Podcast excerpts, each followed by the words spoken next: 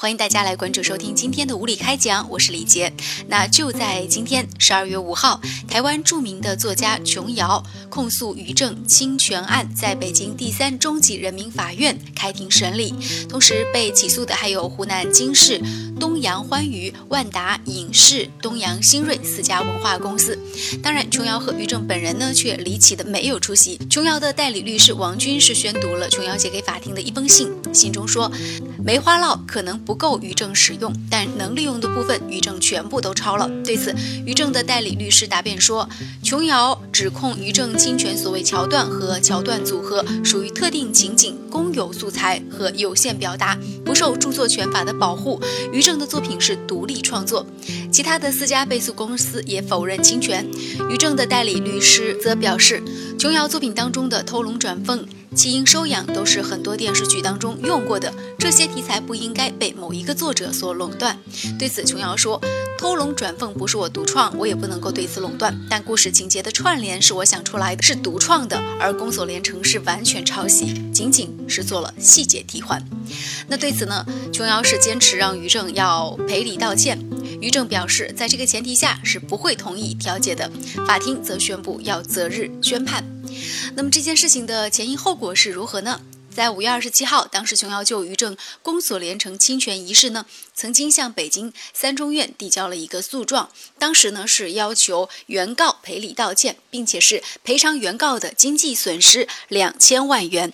双方是没有达成一个调解啊。这一时段，我们也请到五月小龙跟大家来做一个点评。首先，你怎么看待今天在这个法庭上，于正跟琼瑶都没有来这件事情？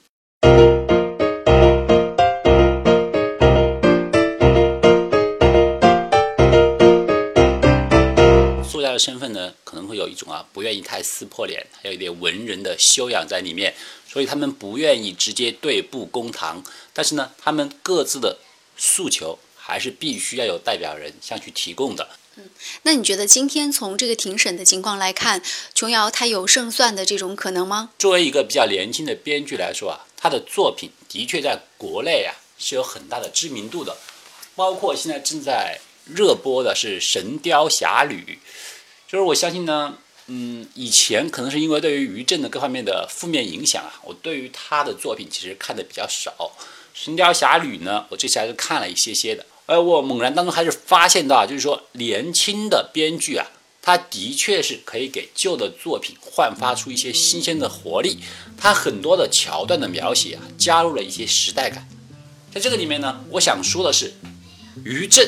本人的编剧能力应该还是应该去肯定的，但是呢，我们说话要分成两边来说，就是说他的编剧能力我们要肯定，但是呢，对于抄袭这样的事件来说呢，对于整个知识产权的保护还是不利的。我们知道，发达国家最赚钱的行业、最有潜力的行业都是第三产业，其中呢，文学作品、著作权还有很多虚拟产品，包括好莱坞的。电影《哈利波特》类似的小说，实际上呢，已经是一个很大的一个文化赚钱的一个项目。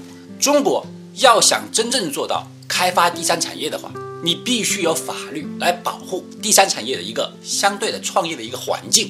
其实我们设身处地的可以想一想啊，我们说你写一个小说，或者说是制作一个电影，这个过程是非常的繁琐，不仅仅要投入到精力。还要投入到很多资金，但是呢，任何的创意阶段都是困难的。可是模仿呢，永远是简单的。如果我们自己千辛万苦，就像自己的孩子一样的作品诞生了以后，却发现别人赤裸裸的全部搬走了，当然了，他可能稍稍做了修改，甚至比你的原作更加完美。当然，我们都知道，站在巨人的肩膀上看的是会远一些。那么，作为这个原作。你会怎么去想呢？很愤怒，很愤怒是可以可以想象的愤怒。对于原作者这种剽窃行为啊，一定程度上打击了原创力量的继续努力。今天这个案件，我期待着给所有的抄袭这条路的人，要给他们一个警醒：哪些东西你不能逾越，哪些东西你可以尽量去发挥。这个规矩必须得划分出来。否则的话，我们说整个整个国家的第三产业，你根本就不可能发展的。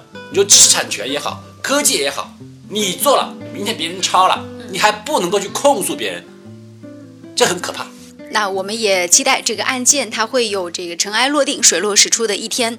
呃，其实于正有没有抄袭琼瑶呢？我觉得是个人都看得出来啊，这个非常明显，宫锁连城绝对是抄袭了这个梅花烙的桥段，因为这个两部电视剧我都有看过，而且小说版本的这个就是琼瑶的。梅花烙我有看过，真的是完全的抄袭，除了名字改了以外，这个案件其实我们还是作为一些都是写东西的人，作为一些原创者，是特别希望这样的事件能够有一个比较公道的最后的这样一个判决。